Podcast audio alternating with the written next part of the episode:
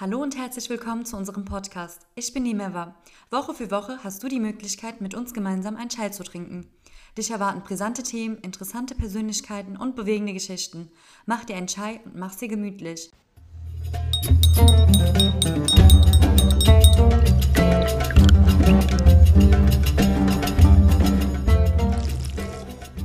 Unser heutiges Thema ist die Gaza-Aktion. Zu Gast ist die Nilab da. Hallo Nilab, wie geht's dir? Hallo Merva, es wird ganz gut. Wie geht's dir? Auch ganz gut, danke. Passend zu unserem Thema haben wir palästinensischen Chai da. Danke, Lulu. Nix danke. Der ist wirklich sehr lecker.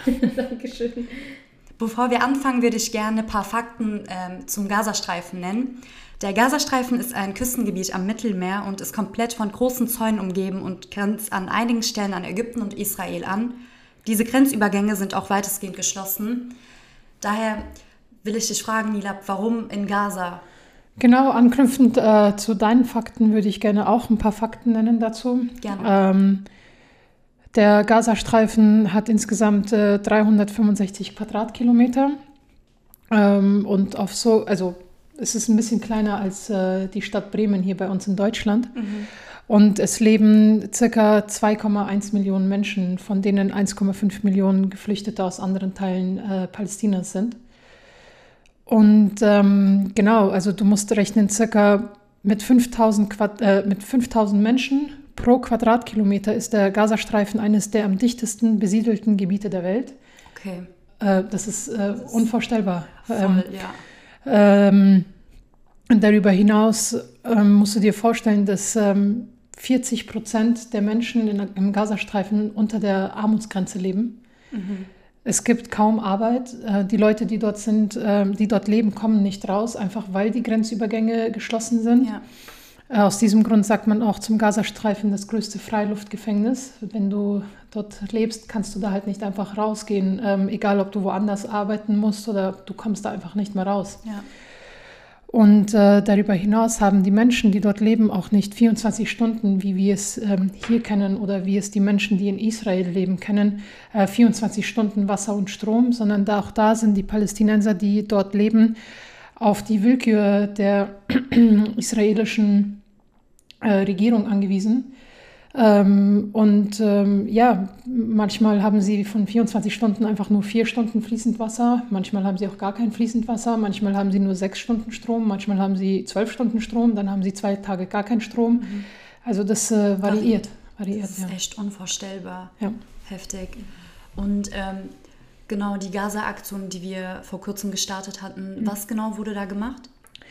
Wir haben äh, Geld äh, gesammelt, um medizinisches Equipment den Krankenhäusern zukommen zu lassen, weil aufgrund der jüngsten Angriffe ähm, seitens der israelischen Regierung auf den Gazastreifen, also es sind äh, überwiegend äh, zu 80 Prozent soziale Einrichtungen, Krankenhäuser ähm, und auch Schulen angegriffen worden. Äh, Die zivile Bevölkerung es, ähm, hat, also 90 Prozent der Ziele waren tatsächlich ähm, war tatsächlich die Zivilbevölkerung ähm, und darunter halt etliche Kinder, die halt gestorben sind. Die Krankenhäuser, ähm, die bombardiert wurden, die haben keine Betten, die haben kein, kein Material einfach. Und da hatten wir dann ähm, das Geld gesammelt und haben das Al-Shifa-Krankenhaus mit äh, Betten ähm, versorgt, mit äh, Rollstühlen, mit äh, Verbandsmaterial, mit äh, Utensilien, womit sie die Operationen durchführen können. Also alles, was halt das Krankenhaus braucht. Da haben wir halt mit den Ärzten vor Ort ähm, kommuniziert. Die haben uns Listen gegeben, was sie alles gebraucht haben und das wurde dann mit den Geldern dann auch gekauft und denen dann gebracht. Das Al-Shifa-Krankenhaus ist auch, ist auch eines der größten Krankenhäuser im Gazastreifen. Ah, okay, das wusste ich Genau. Also wurden jetzt nicht nur Arztrechnungen übernommen, es wurde echt großes Equipment. Es, es gekauft. wurde überwiegend Equipment gekauft, aber auch äh, Einzel, Ein- Einzelschicksale haben wir halt auch ähm, versucht, damit, ähm, naja, ich sag mal, die Einzelschicksale ein bisschen erträglicher zu machen. Also wir hatten da auch sehr viele Arztrechnungen, vor allem von Kindern, die halt notoperiert werden mussten an Köpfen und ähm, oder denen halt Beine amputiert werden mussten oder halt ähm, andere, also Arme.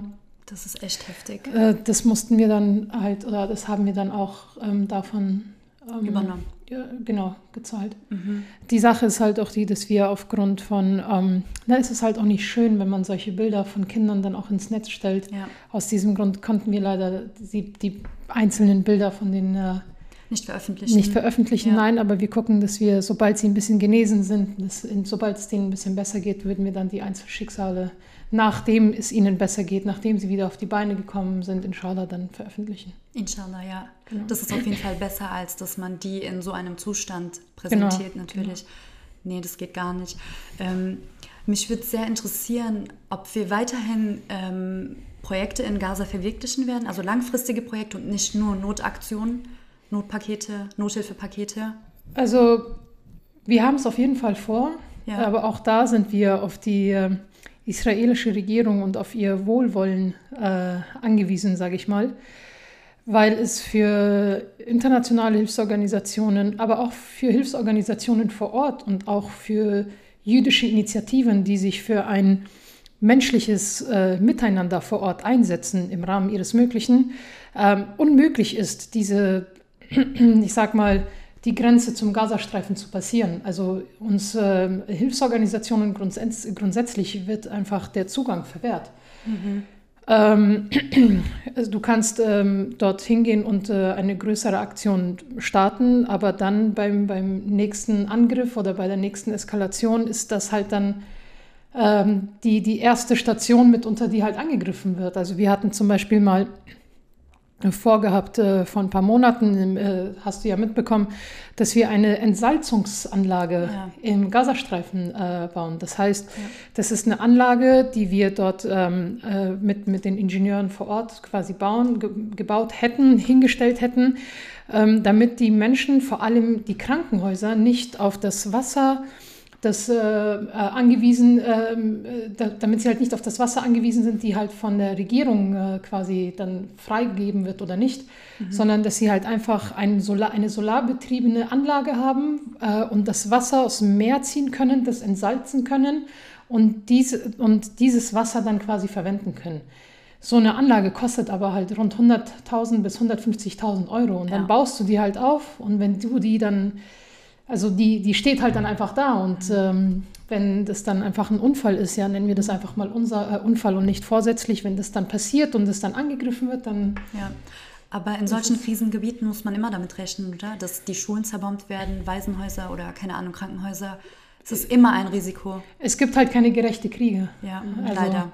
Es gibt, äh, es gibt äh, ungerechten Frieden tatsächlich, ja, mhm. aber ich sag mal, das menschliche Leben ist so ein hohes Gut, da ist ein gerechter Frieden eigentlich besser als ein, äh, ein ungerechter Frieden ist da besser als ein gerechter Krieg, weil es gibt keine gerechten Kriege.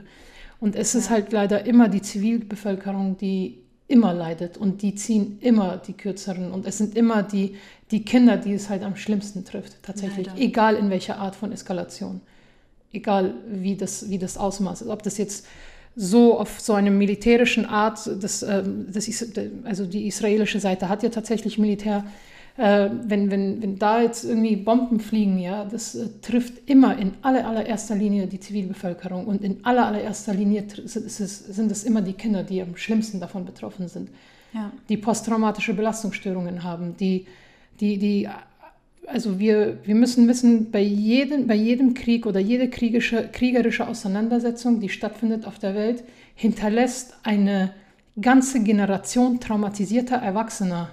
Mhm.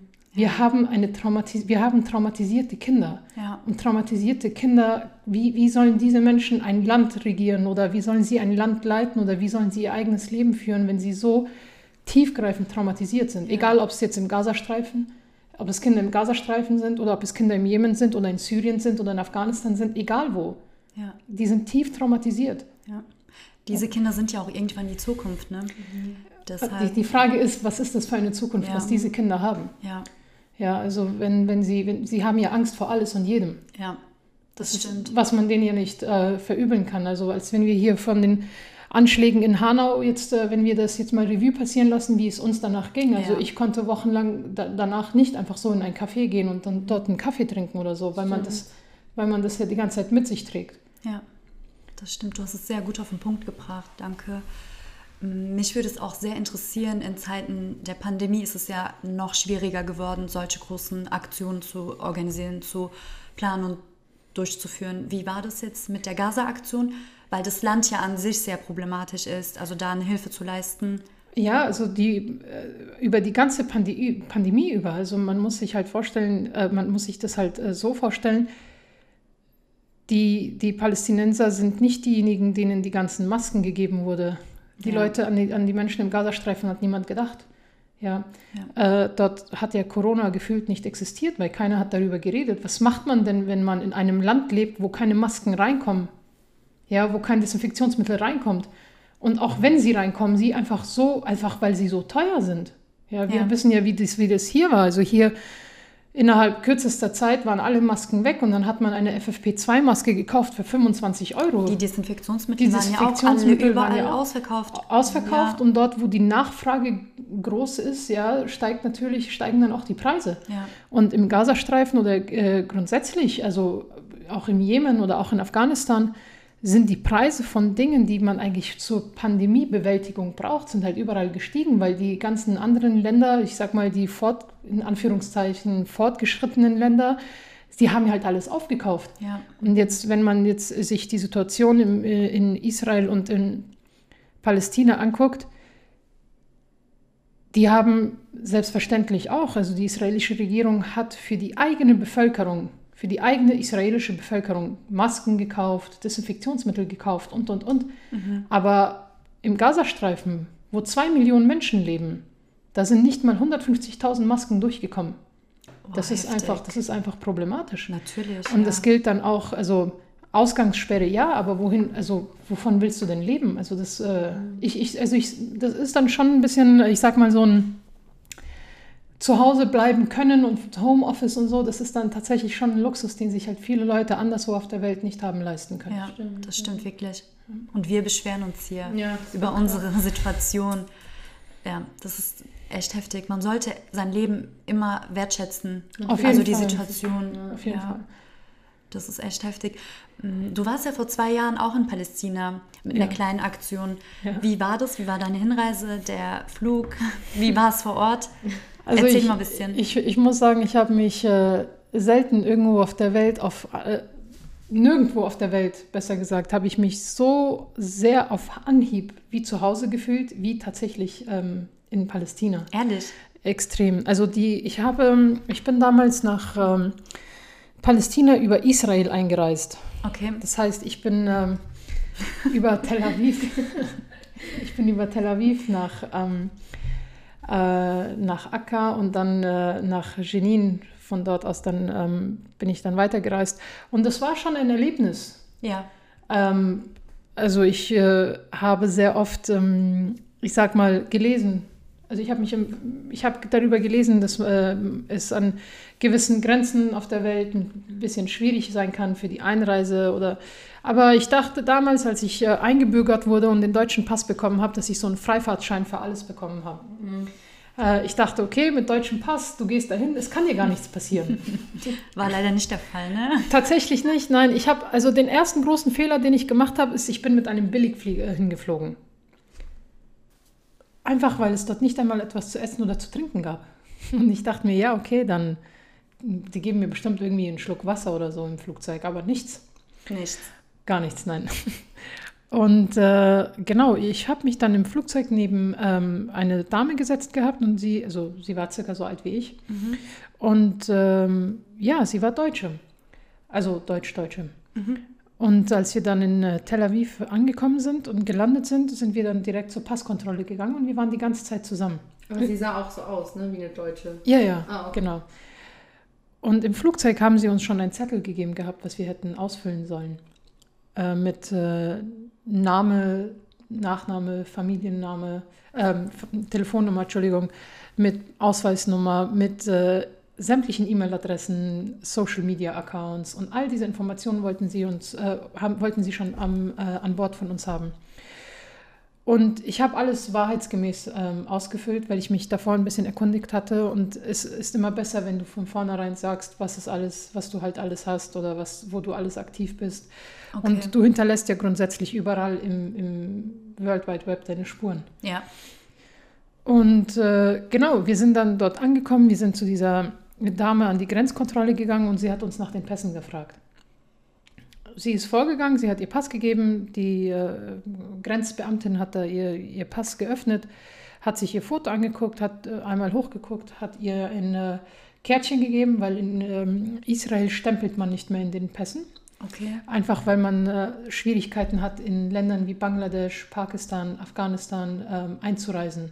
Also wenn du einen Stempel hast äh, von Israel, hast du keine Einreiseerlaubnis mehr in diese Länder. Und auch nicht Ah, okay. äh, nach Saudi-Arabien, nach Mekka kommst du, glaube ich, auch nicht. Okay, das Genau. wusste ich nicht. Deshalb stempeln sie nicht mehr in Mhm. den Pässen, sondern sie geben dir so ein Kärtchen, mit, das ist dann deine Einreiseerlaubnis. Mhm. Und wenn du dann ausreisen möchtest, bekommst du wieder so ein Kärtchen, wo du die Ausreiseerlaubnis dann quasi als, äh, als Kärtchen, dann musst du in deinen Pass legen und Mhm. das die ganze Zeit mit dir mittragen. Okay. Ist mit so einem kleinen QR-Code ver versehen auch.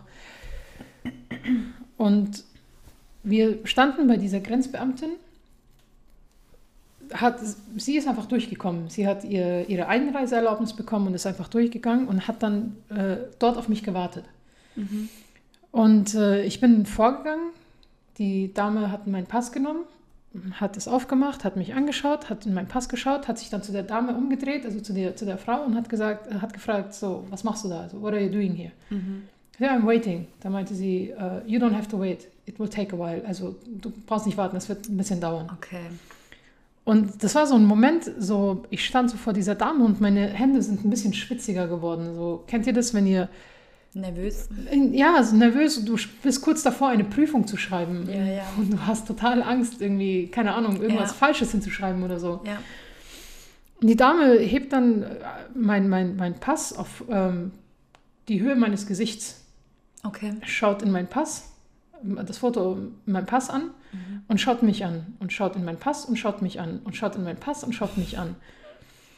Und ihre Augen, du siehst einfach nur ihre Augen hin und her wandern, hin und her, hin und her, hin und her. Und du denkst dir so, das macht dich total nervös. Ja, klar. Und irgendwann habe ich so gefragt, weil es, es hat nicht mal lange gedauert. Also sie hat es nicht so zehn Minuten oder so gemacht, aber es hat, dich, es hat mich total nervös gemacht. Ja. Dann habe ich gesagt, ich so, ist, ich so, ist anything wrong? Ich so, ist, was, was ist los? Also wa, stimmt irgendwas nicht. Mhm. Dann hat sie mich gefragt, also als allererstes ihre Frage war, Nilab, right? Ich so, ja, also steht ja da dran, also ich werde ja wohl kaum anders heißen. Und dann, what's the name of your father? Da habe ich gemeint, Abdul, Abdul Ghafur. Dann hat sie einfach nur meinen Pass zugeklappt, hat es mir gegeben. Nee, sie hat ihn mir nicht mal gegeben. Sie meinte, you can wait there. Da hat sie auf so einen, auf so einen äh, Raum gezeigt. Und dieser Raum, du musst es dir so vorstellen wie so einem Wartezimmer. Ich bin da hingegangen und ich war tatsächlich nicht die einzige Patientin, sondern da saßen einfach lauter Leute, lauter Leute, die so aussahen wie ich. Weißt du, was ich meine? Ja. Äh, es waren alles entweder Muslime oder Menschen, Menschen, die ausgesehen haben wie Araber, also entsprechend dann Muslime. Mhm. Und die alle saßen da in diesem Raum. Und ich wurde auch dorthin geschickt ähm, und musste dort warten. Das war, das war, das waren sehr, sehr lange dreieinhalb Stunden meines Lebens, die ich äh, warten musste. Dreieinhalb Stunden. Dreieinhalb Stunden. Meine Ausreise war noch ein bisschen abenteuerlicher, aber da komme ich dann gleich drauf. Mhm. Es war eine Tortur für, für die Nerven und psychisch hat es sich komplett fertig gemacht. Das Ja. ist einfach so ein, so ein Psychoterror tatsächlich, der du ausgesetzt bist an der Grenze. Mhm. Ich habe mich dort mit einer Dame unterhalten, die über zwölf Stunden dort saß. Und die war schwanger. Einen halben Tag war die dort. Ja. Zwölf Stunden. Ja, war, war sie schon dort. Und als ich fertig war nach dreieinhalb Stunden circa, war die immer noch dort. Ach du Scheiße. Und die hat immer noch dort gewartet. Ich bin mit dem Billigflieger geflogen. Ich habe nichts zu trinken gehabt. Ich wollte was zu trinken, aber ich habe nichts zu trinken bekommen, weil ihr wisst doch, am Flughafen müsst ihr ja erstmal auf die andere Seite gehen, damit ihr dort bei den, bei den Läden seid, ja, wo ihr euch was zu trinken kaufen Ja. könnt. Davor muss ja alles weggegeben werden, stimmt. Genau. Ich habe beim Hinflug alles an der Sicherheitskontrolle abgegeben, dachte, ich bekomme was im Flieger. Dann saß ich im Flugzeug und habe dort auch nichts bekommen und dachte mir, ich bekomme was, also ich kann mir was holen, wenn ich drüben bin. Und auf der anderen Seite habe ich auch nichts bekommen. Ich durfte auch nicht aufstehen und auf die Toilette. Ich musste dort sitzen und warten. Nach circa 20 bis 25 Minuten wurde ich reingerufen. Und dieser Mann, der dort saß, der hatte, der, der war an sich ganz nett.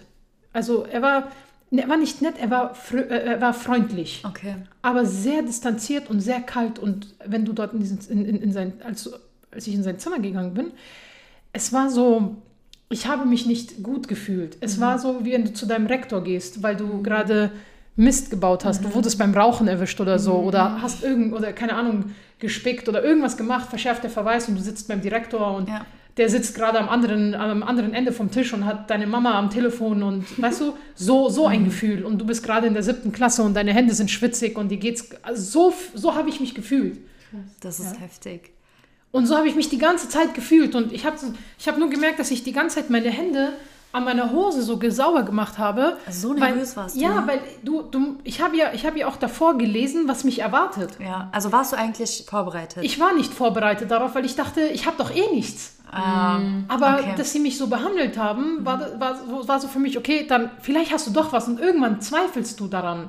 Dieser psychische Das Druck ist, das ja ist, enorm. das ne? ist unfassbar. Das ist. Und die Sache ist die, ich bin, ich hatte ein bisschen Geld gesammelt gehabt damals, um äh, Ramadan-Pakete auszuteilen.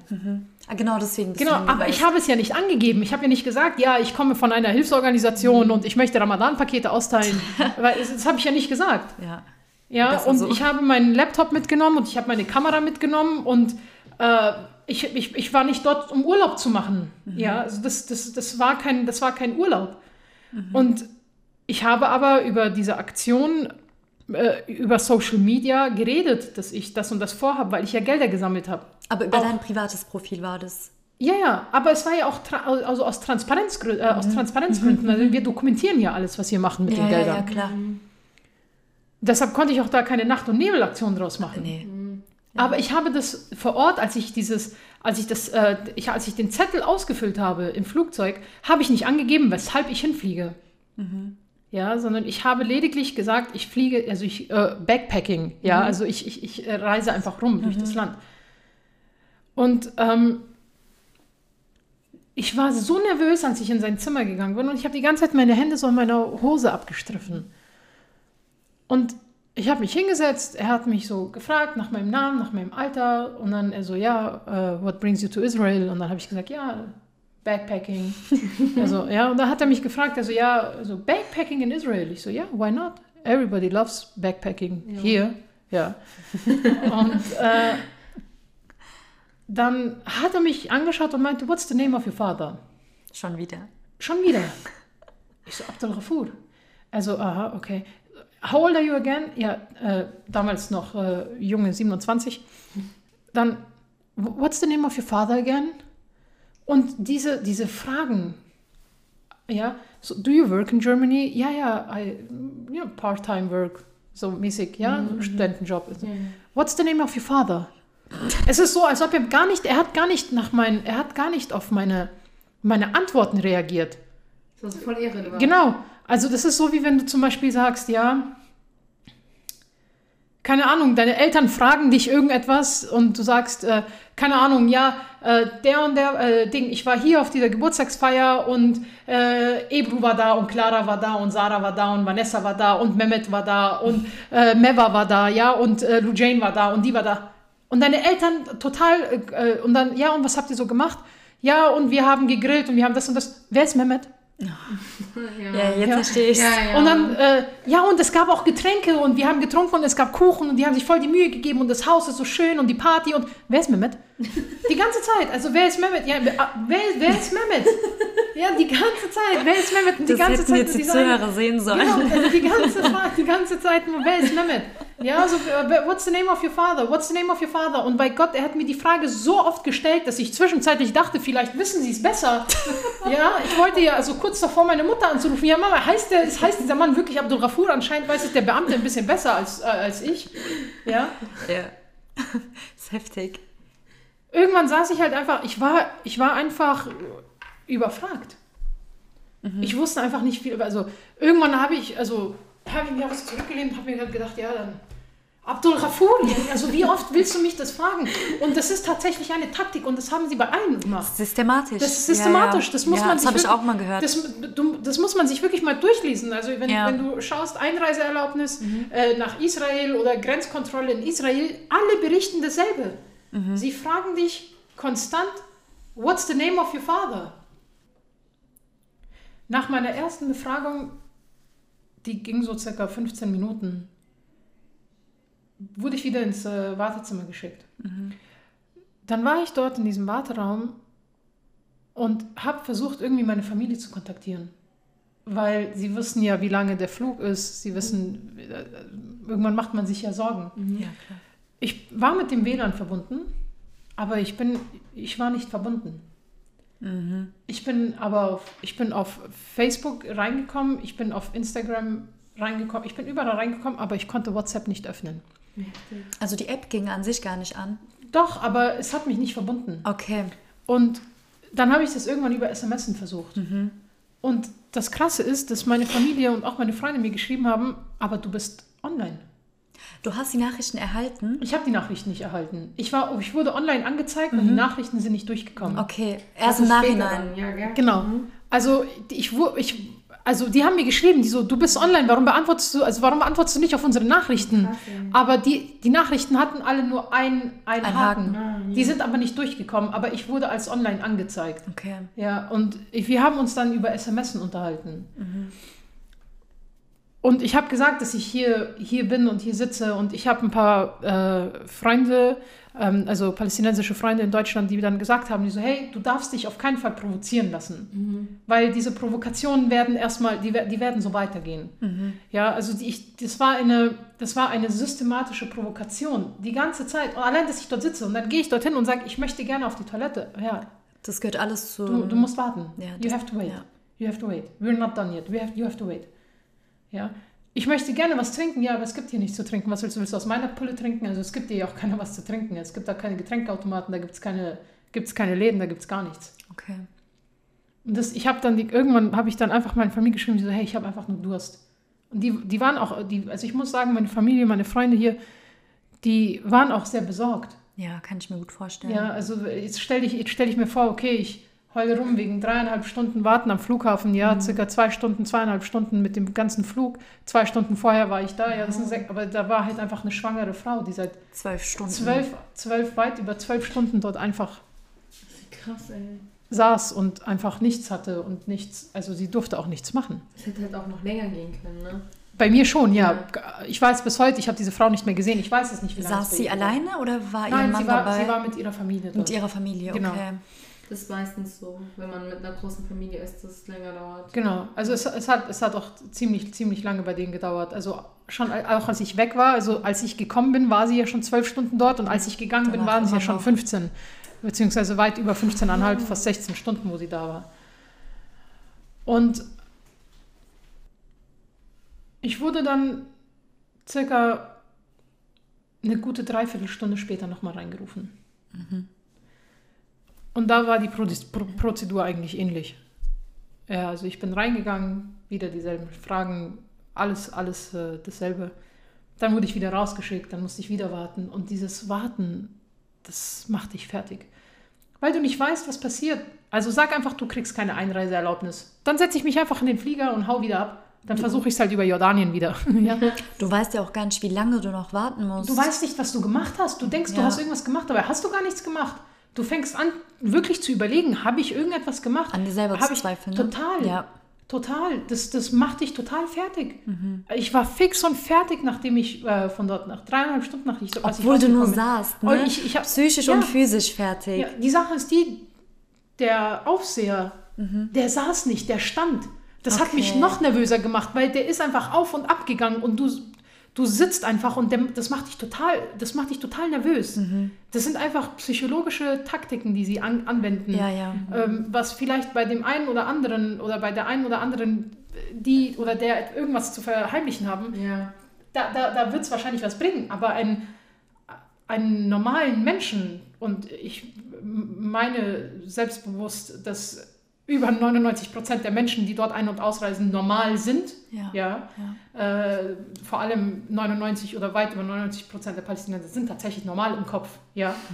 Äh, Ja. So, dass so eine Behandlung, das ist einfach nicht in Ordnung. Das geht einfach Das nicht. ist unmenschlich. Verstehst du? Ja, klar. Und selbst wenn, also eine, eine Schwangere weit über zwölf Stunden dort festzuhalten, das ist, das ist, äh, das ist, das ist, das ist einfach, das wird dem Menschen einfach nicht gerecht. Ja. Ja. Und ähm, die haben mich bei der dritten, der, bei der dritten Befragung, als der Herr mich reingerufen hat, ich habe gemerkt, ich bin gereizt, weil ich habe Hunger, ich habe Durst, ich bin nervös, ich weiß nicht, was passiert, mir ist kalt. Oh ja, Gott. Meine Hände, meine Hände, Kalt. meine, meine Hände schwitzen, ja, so, ich, so schüttelfrostmäßig. Du bist angespannt. Ja. Dann ruft er mich rein.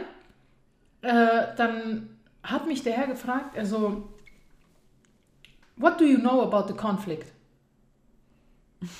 Ey, Ich habe mich natürlich dumm gestellt, weil das war das erste Mal, dass er etwas anderes gefragt hat, außer nach dem Namen meines Vaters. Ich glaube, da hat er mir mich dann, der hat mir dann tatsächlich geglaubt, ja, dass mein Ja. Vater irgendwann Abdul Rafur heißt, ja.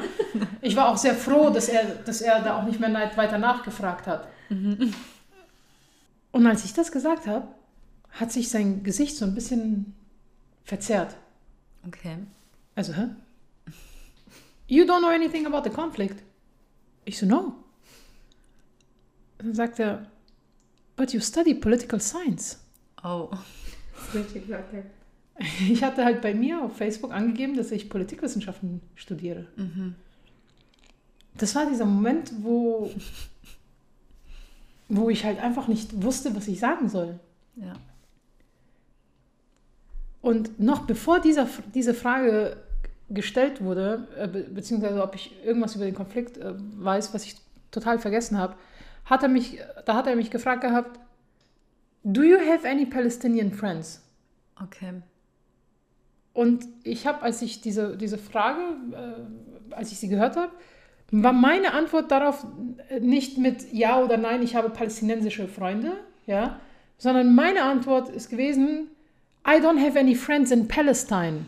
Ah, Ja. hast du die Frage falsch, falsch verstanden oder? Ich habe sie unbewusst provoka provokant Okay. äh, beantwortet. Okay. Einfach weil ich selber gereizt war. Also, weil ich, äh, war, ich kann mich jetzt auch hier hinsetzen und sagen, ja, nee, es ist einfach so rausgekommen. Nein, es war bewusst provokant. Okay. Ja, ihr lasst mich zweieinhalb Stunden am Flughafen, also zu dem Zeitpunkt zweieinhalb Stunden am Flughafen, beziehungsweise zwei Stunden oder so. Lasst ihr mich dort am Flughafen. Ich bekomme nichts zu essen, ich bekomme nichts zu trinken, ich darf nicht auf die Toilette, ich muss mich setzen, ich darf ja nicht mal stehen. Damit ich, was, auch noch nett bin zu dir? Na, no, I don't have any friends in Palestine. ja, lass mich endlich durch. Was willst du von mir? Irgendwann bist du halt, ist, ist bei, irgendwann ist dein Maß voll. Ja, klar. Ja. Irgendwann hast du keine Lust, die ganze Zeit so behandelt zu werden. Und ich, ich dachte, das ist nur einmal. Also bei, meine Rückreise war ja bei weitem schlimmer. Echt? Ja, viel schlimmer. Okay. Und irgendwann hast du halt, irgendwann hast du keine Lust. Irgendwann willst du dir das nicht mehr geben. Also dann schieb mich ab oder verwehre mir die Einreise. Aber geh doch nicht so an meine Essenz, geh doch nicht so an meine Psyche, spiel doch nicht diese komischen manipulativen Spielchen mit mir. Ja. Und als ich das gesagt habe, hat er symbolisch so hochgezogen und auf den Boden gespuckt. Okay. Ja, also ich muss das jetzt nicht nachmachen, aber du weißt, was ich meine. Ja, ja, verstehe. Also Palestine, dann hat er gespuckt und dann so mäßig, ich spuck auf Palestine. Ja. Heftig. Und dann hat er mir diese Frage gestellt, ob ich irgendetwas über diesen Konflikt weiß. Und als ich gesagt habe, ich weiß nichts über den Konflikt, ich habe keine Ahnung, hat er gesagt, ja, aber du studierst doch Politikwissenschaften. Und das war dieser Moment, wo ich komplett, ich wusste gar nichts mehr, ich wusste nicht mehr, was ich sagen soll. So kennt ihr das, wenn ihr, also ihr wurdet einfach erwischt. Ihr wurdet beim Spicken erwischt. Ja. Und zwar, wisst ihr, wie ihr erwischt wurdet? Ihr habt den Spicker in der einen Hand, ihr habt es so in der Hand und schreibt gerade und der Lehrer steht hinter euch. Ihr könnt nicht sagen, nein, das ist kein Spicker, Sie haben nicht richtig gesehen. Ja, du, wurdest, du wurdest gerade erwischt. Verkackt. Ja? Das ist so wie wenn, wenn, keine Ahnung, deine Schwester oder dein Bruder dich fragt, hey, hast du den, hast du mein, mein Schokoladenkuchen, das letzte Stückchen, was ich mir aufgehoben habe, gegessen? Und du sagst nein, aber du hast so Über Schokolade. Krümel so an deiner, an deiner Lippe, ja. Kenne ich. ja der, der hat mich dann einfach rausgeschickt. Also, go out. Okay. Und das war, ja, und das war so, ich, ich, ich dachte mir, okay, es ist vorbei.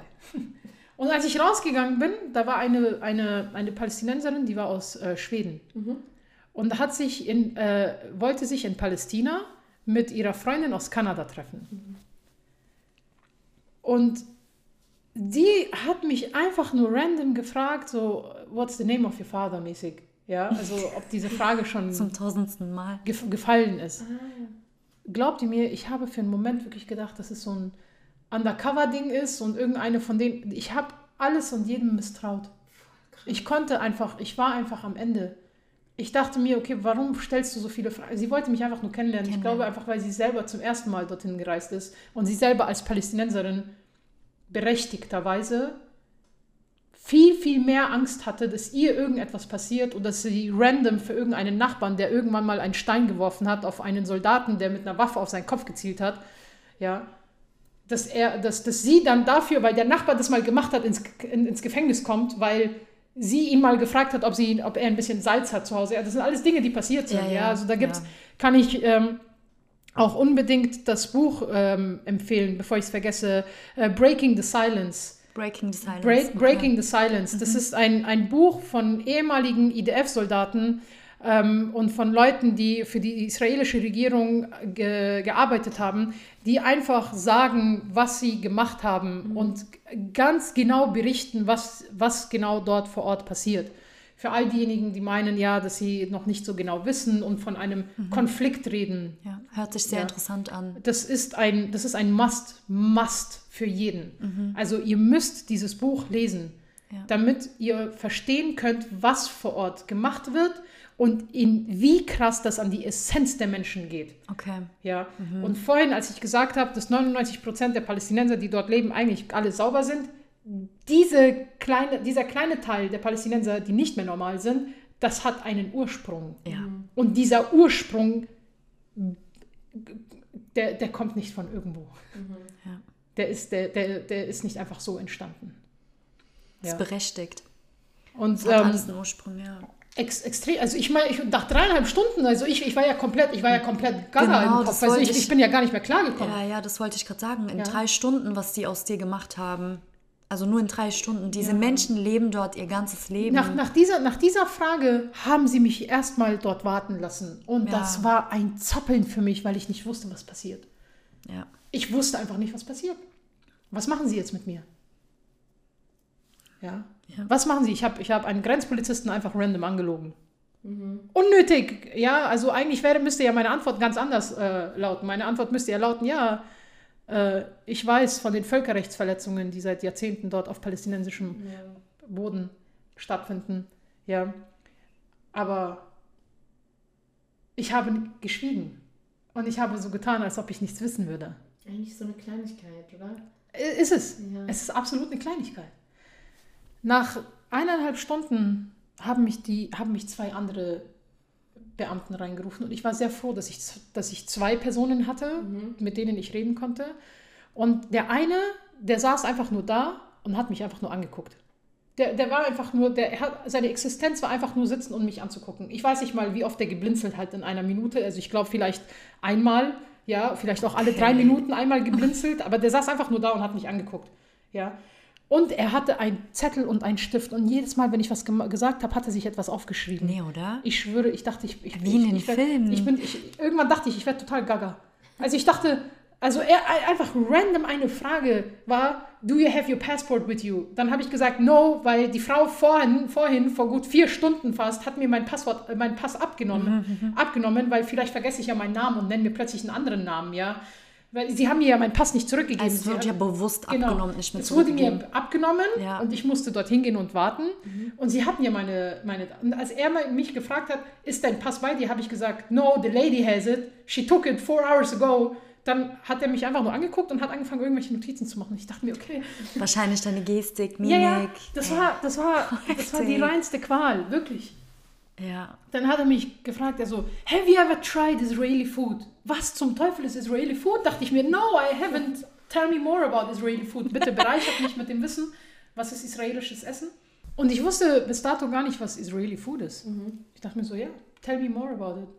Also erzähl mir mehr, was, was ist denn Israeli food? Dann sitzt dieser Mann einfach am anderen Ende vom Tisch, schaut mich an und sagt mir einfach, We have Hummus, we have Falafel, Shakshuka, ja, Knäfe. Nee, oder? Also da bekomme ich sogar Gänsehaut. Ich habe ich hab erstmal, also ich dachte mir, soll ich ihn korrigieren?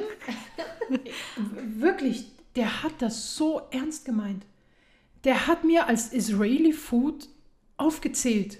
Falafel, Hummus, all diese Sachen, die ich kenne als das palästinensische Essen, als die palästinensische Küche, hat er zu, zu eigen gemacht. Du kannst nichts machen. Und ich saß einfach am anderen, ich will ja rein ins Land. Ich saß so, ah, sounds interesting, never tried it before. I have to try it. Also, du sitzt einfach nur mit einer Absicht am anderen Ende. Du willst einfach endlich rein oder raus. Stell dir vor, du kannst wegen dem Hummus nicht rein. Also in dem Moment, glaub mir, es hat so wehgetan. Der hat einfach angefangen, palästinensisches Essen.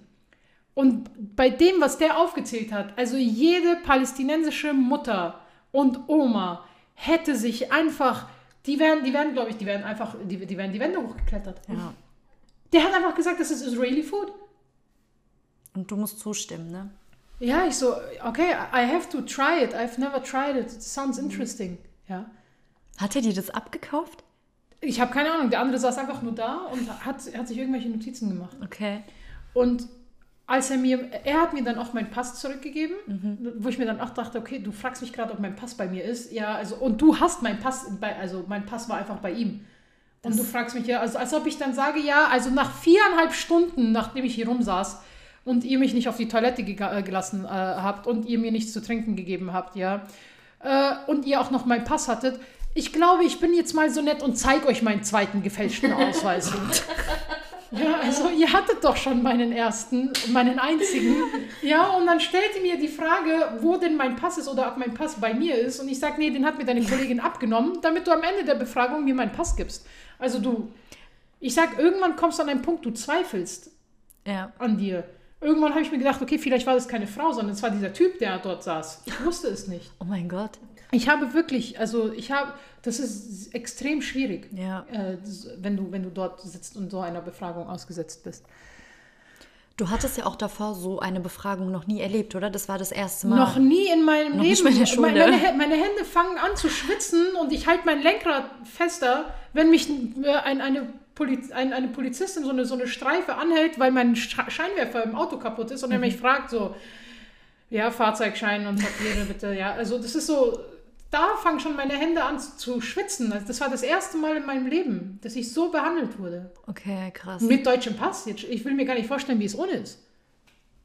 Ich will mir gar nicht, ich will gar nicht wissen, wie es ohne ist. Dann hat er mir meine Einreiseerlaubnis gegeben und er hat hinten auf meinem Pass hat er so einen Sticker drauf gemacht. Okay. Ja, das ist so ein Barcode. Und äh, ich habe dann später erfahren, dass die bei der Ausreise einfach deinen Barcode scannen und deine Einreise, dein Einreiseprotokoll aufrufen können. Okay. Was sie sich halt alles notiert haben im Ah. System. Ja. Okay. Unter anderem wahrscheinlich auch, wie meine Gestik und Mimik gewesen ist, was sich dieser Typ ja akribisch dort genau äh, Notiert hat. notiert hat. Ja. Und äh, ich, das war dann total interessant. Ich weiß nicht, ob es, ob es stimmt, aber ich habe gelesen, dass wenn die, dass die erste Ziffer, die geht nur von 1 bis 6. Okay. Und äh, die 1, äh, das ist so eine Skala, wie ungefährlich du für den Staat Israel bist. Und die geht von 1 bis 6. Okay. Ja, und meine, meine Nummer hat einfach mit einer 6 begonnen. Ja, Nee, oder? Also, ja, also biggest threat äh, for, for Israel. Ja, und ich dachte mir so, okay, also die einzige Gefahr, die ich wahrscheinlich bin, ist euch aufzuklären, dass Falafel palästinensisch ist. Ja, so eine größere Gefahr kann ich gar nicht für euch darstellen, ja. Oder ich, gehe, oder ich reise wieder aus und ihr habt keinen Hummus mehr. Das kann auch sein, so viel wie ich gegessen habe, ja. Aber das, das war's auch. Ja, Aber die klar. haben das wirklich, die haben das wirklich hinten bei mir äh, drauf, ähm, draufgeklebt. Äh, auf, mein, auf meinen Pass. Und äh, ja, ich hatte, die, ich hatte die Einreiseerlaubnis. Und sie haben mir eine Einreiseerlaubnis für vier Wochen gegeben, glaube ich. War das vier Wochen oder sechs Wochen? Sechs Wochen Einreiseerlaubnis hatte ich. Und äh, mein, mein Ticket war aber, also nur zwei Wochen wäre ich im Land gewesen. Ach so, genau, das wollte Genau. ich fragen. Du warst gar keine sechs Wochen. Nee, nee, das waren Okay. zwei Wochen vor Ramadan. Die, da wollte ich einfach nur die Pakete verteilen und wieder wieder, zurück. zurückkommen. Mhm. Genau, richtig. Dann bin ich äh, in äh, Tel Aviv, als ich durch die Sicherheits-, durch die Passkontrollen gegangen bin und aus dem, aus dem, also aus, in diesem allgemeinen Flughafengelände war, da erst zu dem Zeitpunkt hatte ich die Gelegenheit gehabt, ähm, über WhatsApp mit meiner Familie zu kommunizieren. Die ganze Zeit über wurde ich ansonsten als ähm, online ange angezeigt, aber ich war nicht online, beziehungsweise die Nachrichten sind dann durchgekommen, hey, wo bist du, hey, geh ran, hallo, hallo, hallo, ja. Ähm, dann bin ich von dort aus mit dem Bus weitergefahren nach äh, Raqqa und dort hat mich dann der Onkel einer Freundin abgeholt und wollte mich dann über die Grenze nach Jenin bringen. Und ist mit mir zu dem nächsten Check Checkpoint gefahren, so circa 20 Minuten. Ähm, und dort wurden wir nicht durchgelassen. Okay, was sind Checkpoints? Checkpoints sind, ähm, sind Stützpunkte. Also das ist eine, eine Grenze, die Westjordanland von Israel trennt. Das ist eine, eine Mauer. Okay. Ich, ich persönlich nenne sie gerne Mauer der Apartheid, weil sie äh, die gute israelische Bevölkerung von dem bösen palästinensischen Volk schützt. Ähm, es ist auch so, dass du an, je, an, an jedem Checkpoint hast du so ein überdimensional großes Schild. Ja. Ja, Okay. äh, so eine Einreise oder so eine Reisewarnung für Touristen und für Israelis, äh, vor, also dass sie nicht ins Westjordanland gehen sollen, damit sie Lei also Leib und Leben nicht riskieren. Okay. Ähm, weil die beste Art und Weise, wie man eine Nation eigentlich auch sehr schwächen kann, ist, dass man äh, Tourismus verhindert, weil Tourismus bringt dann wieder Geld äh, und das, äh, ja, das ist, ist, ist einfach so, ein- so, eine, so, so, so so ein System dahinter. ja, ja. Und wenn ich da jetzt einfach als nichtsahnende Touristin unterwegs gewesen wäre und einfach das gelesen hätte und seitens einer international anerkannten Regierung eine solche Sicherheitswarnung lesen würde, würde ich es mir, wenn nicht fünfmal oder sechsmal überlegen, bevor ich da auch nur einen Fuß auf die andere Seite der Grenze ähm, äh, lege. Ich, ich hätte das in meinem Leben nicht gemacht. Was aber diese Leute, die sich von diesen Sicherheitswarnungen, was sie nicht wissen, diese Menschen, die sich von diesen Sicherheitswarnungen abschrecken lassen, dass auf der anderen Seite der Grenze der Spaß eigentlich richtig losgeht. Ja, weil das, was dir auf der, auf die, auf die, das, was dir auf der anderen Seite begegnet, ist, ist unvorstellbar. Diese, all diesen, diesen, diesen Hass, der, der geschürt wird, tief in dir. Und ich bin da wirklich neutral hingegangen. Aber all das, was ich an Negativität in mir genährt habe, in all der Zeit, wo ich dort gewartet habe und meine Nerven blank lagen, all das wurde auf der anderen Seite der Grenze sowas von zunichte gemacht. Es war einfach alles vergessen. Wie schön. Es, war, es war einfach anders. Das Gefühl, dort zu sein, es war einfach anders. Und diese Checkpoints sind an, diesen, an, dieser, an dieser Apartheidsgrenze tatsächlich, sind Checkpoints vom israelischen Militär, sind Grenzübergänge, Okay. dass du rein oder rauskommst. Du, du, du kommst schon rein, aber Schwierigkeiten, sch- du hast Schwierigkeiten, Rausgehen. wieder rauszukommen. Ja? Okay. Ähm, und die Grenze war offen, aber anscheinend hat ihm halt, äh, hat äh, den Leuten, die dort gerade dort an, dieser, an, dieser, an diesem Grenzübergang waren, das Gesicht von dem Palästinenser und von mir hat ihnen anscheinend nicht gefallen, weil die haben sich dann einfach eine Kippe angezündet und haben gesagt, we're closed. Ja, aber wie könnt ihr closed sein, weil ihr seid doch, ihr seid doch da. Und ich hätte es ja tatsächlich geglaubt, wenn sie vor uns nicht andere reingelassen hätten. Das ist so, als ob sie sich random ausgesucht hätten. Okay, so ab jetzt nicht mehr. Wir sind einfach zu. Random. Also, die, die haben einfach random die Grenze geschlossen. Also nach Lust und Laune. Ja. Jetzt musst, du mir mal, jetzt musst du dir mal vorstellen, wenn du auf der israelischen Seite arbeitest, aber auf der palästinensischen Seite lebst, du bist halt dann einfach draußen und du kommst halt dann einfach nicht nach Hause. Beziehungsweise musst erstmal zur nächsten, zum, zum nächsten Grenzposten, äh, zum nächsten Checkpoint laufen. Ja, das ist, das ist unvorstellbar. Und wir sind dann eine halbe Stunde woanders hingefahren, also in, äh, zu einem anderen Checkpoint, um dann über die äh, Grenze zu kommen. Mhm. Was dann auch geklappt hat. Aber es war einfach anstrengend, es war einfach Mhm. mühsam. Die Einreise war ein bisschen äh, problematischer tatsächlich, weil der Onkel von der Freundin von mir, der hatte keinen, der hatte einen israelischen ähm, Pass. Und wenn er einfach so random auf die palästinensische Seite geht, hat er wieder Schwierigkeiten rauszukommen, weil sie ihn halt die Frage stellen würden, was machst du auf dieser Seite? Du hast ja, also du bist ja auf der israelischen Seite. Und einfach weil er auch am nächsten Tag arbeiten musste, konnte er sich diese, diese Schwierigkeit nicht geben. Weshalb er dann random irgendein an, ein Fahrzeug angehalten hat, ihm dann einfach äh, 20 Schickel in die Hand gedrückt hat, ja. Und gesagt hat, ja, fahr sie mal äh, über die Grenze. Und dann bin ich einfach bei einem anderen Typen, weil auf der anderen Seite von der Grenze hat ein anderer Onkel von ihr auf äh, mich gewartet. Der musste mich einfach quasi nur über die Grenze bringen. Und dann sah ich einfach bei dem im Auto, aber wer ins Westjordan rein, rein, äh, reinfährt, das kontrollieren die nicht, das ist denen egal. Also die, wir sind einfach durchgekommen. Also ich habe mich zu ihm ins Auto gesetzt und wir sind dann einfach reingekommen. Und auf der anderen Seite ha- hat dann äh, der Onkel auf mich gewartet, der andere Onkel.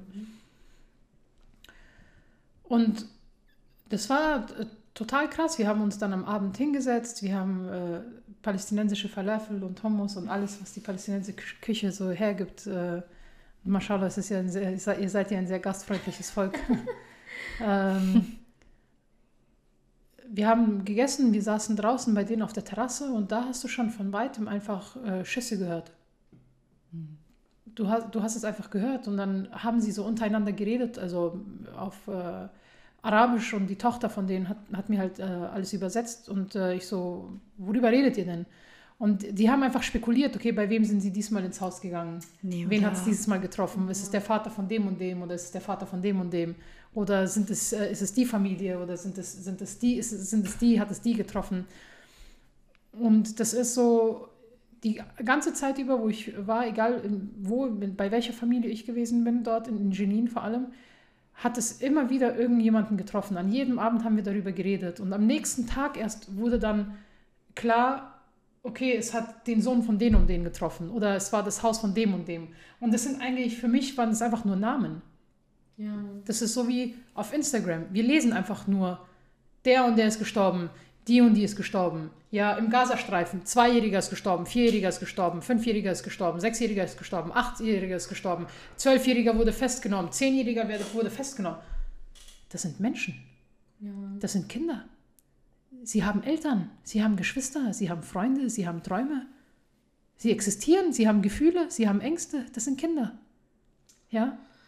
Also sie bestehen nicht nur aus Zahlen oder Namen. Äh, Eben. Die haben eine Geschichte, Und, ja. und, und da wurde es mir bewusst, weil an einem Abend, als es hieß, ja, es hat den Vater von den und den getroffen, da hast du einfach gesehen, dass der Vater so, was? Den und den hat es getroffen, der war doch erst heute Mittag bei mir dort und wir haben doch das und das gemacht und wie kann es ihn jetzt?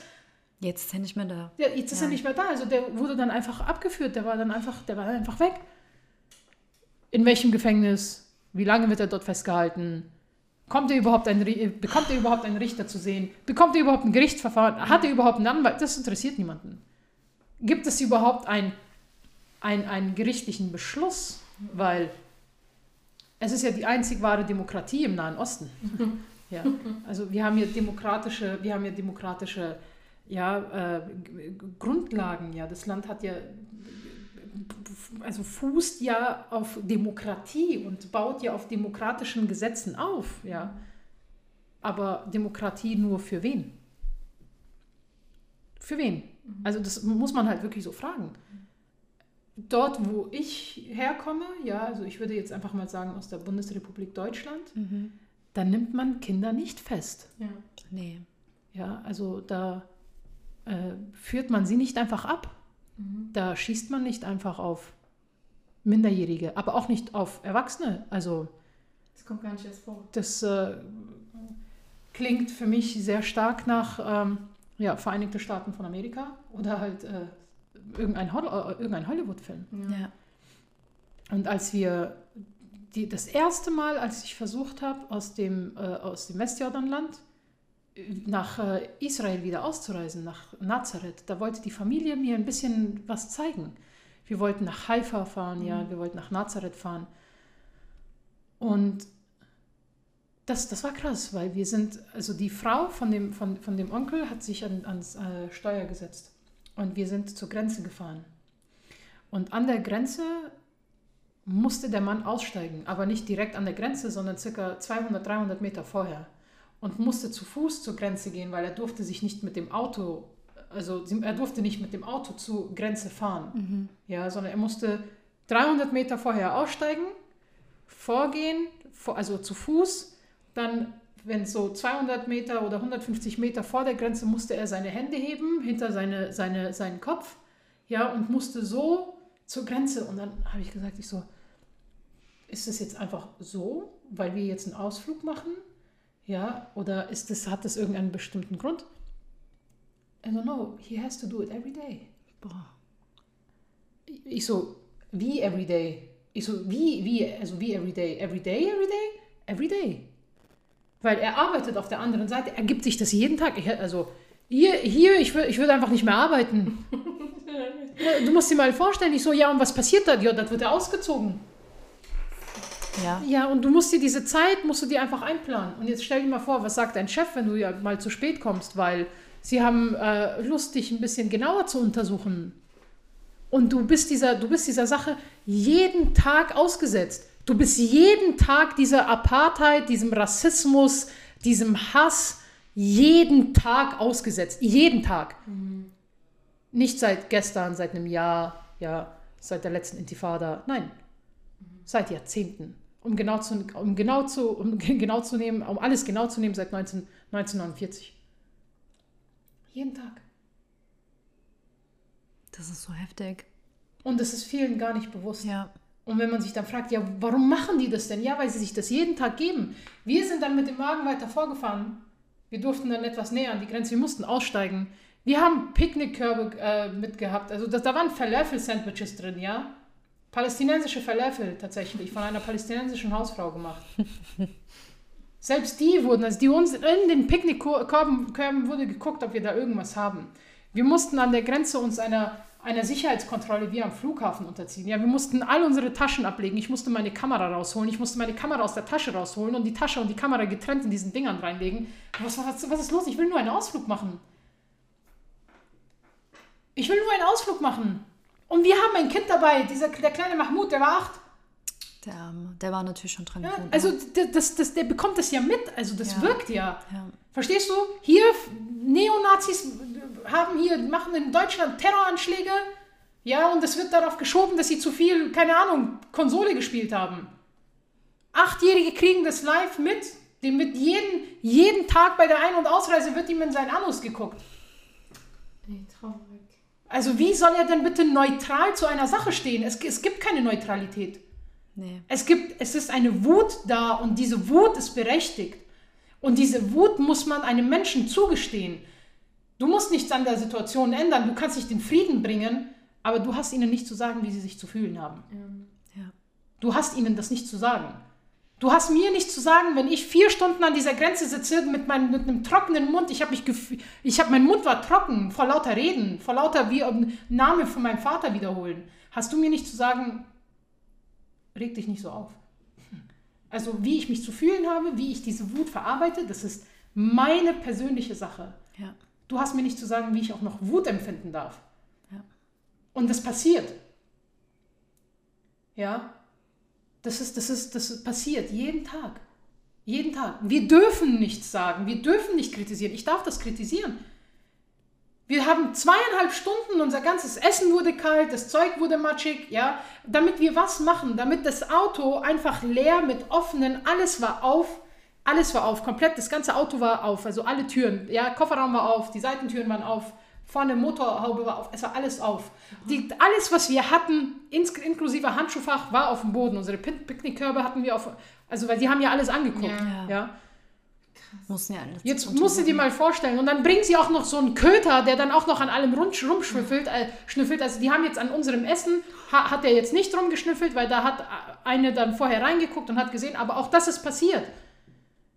Ja, dass sie die Hunde einfach auf das Essen, oder also die lecken ja alles, sollen wir das dann, sollen wir das dann essen? Ja, also selbst wenn es israelisches Essen wäre, würden das die Israelis nicht essen. Also wenn es israelische Falafel wären. whatever. Ja. Ja, angesabbert von einem Hund, das soll ich dann essen? Und das, die Auto, das, das Auto stand einfach so da und wir saßen da so und irgendwann bin ich so wütend geworden. Ich so, what the hell are we waiting here? Ich so, warum warten wir hier? Du bist irgendwann, irgendwann, irgendwann, also es zerreißt dich, das, du willst schreien. Was mache ich hier? Warum warten wir hier? Das Auto ist auch okay. Sie äh, kontrollieren auf Sprengstoff? Nein. Sie machen irgendwelche Untersuchungen? Nein. Es sind so viele Leute da, die gerade ausreisen wollen? Nein. Wir sind das einzige Auto. Und alle Beamten stehen da und rauchen Zigaretten und wir warten. Wir warten. Einfach so. Ohne zu wissen. Einfach so. Und irgendwann bin ich so wütend. Ich so, excuse me, I'm waiting. Und das, das war dieser Moment, da hat der deutsche Pass aus mir gesprochen. ohne, ohne Scheiß. I am waiting. Ja, schön, dass du wartest. Die dreht sich einfach nur um, hat ihre Zigarette in, ihrer, in ihrem Mund, ja, holt ihre Zigarette, also zieht an ihrer Zigarette, sagt irgendwas auf Hebräisch, alle lachen wieder. Und das Einzige, was die, was die, was die, was die Cousine von der, von der Freundin von mir gemacht hat, hat, war, dass sie mich getreten hat. So mäßig, halt den Mund. Ich so, what's wrong? Sie so, yeah, you're going, but we're staying. Es ist so heftig. So, und das gibst du dir jeden Tag. Jeden Tag, jeden Tag. Und das machst du jeden Tag. Du hast Angst, deine Kinder zur Schule zu schicken. Du hast Angst, wenn sie rausgehen. Du hast, du hast Angst vor alles und jedem. Das jeden Tag. Und das ist, das ist ein Kampf, das ist ein unsichtbarer Kampf. Das ist ein psychologischer Kampf. Und das, was sich die Palästinenserinnen und Palästinenser seit Jahrzehnten geben, diesen, diesen Terror, den sie ausgesetzt sind, glaubt mir, das ist bei weitem schlimmer als sämtliche Bomben, die die israelische Regierung auf irgendwen abfeuern kann. Danke für deine ehrlichen Worte, Nilab. Danke auch, dass du da warst, dass du dir die Zeit genommen hast. Sehr gerne, vielen Dank. Also es hat mich sehr mitgenommen, die Geschichte. Und das war gerade mal nur die Hinreise, noch nicht mal das Verteilen der Pakete. Das würde mich natürlich auch sehr interessieren, wie das vor Ort dann abgelaufen ist. Und deine, dein Rückflug, da hast du ja auch eben gerade gesagt, dass es noch anstrengender war. In der nächsten Folge werdet ihr auf jeden Fall mehr darüber erfahren. Danke, dass du da warst. Vielen, vielen Dank. Vielen Dank. Ähm, wenn ihr Podcast-Themenideen habt, könnt ihr uns gerne unter der E-Mail-Adresse chai.asia.net erreichen. Danke, dass ihr da wart. Bis zum nächsten Mal.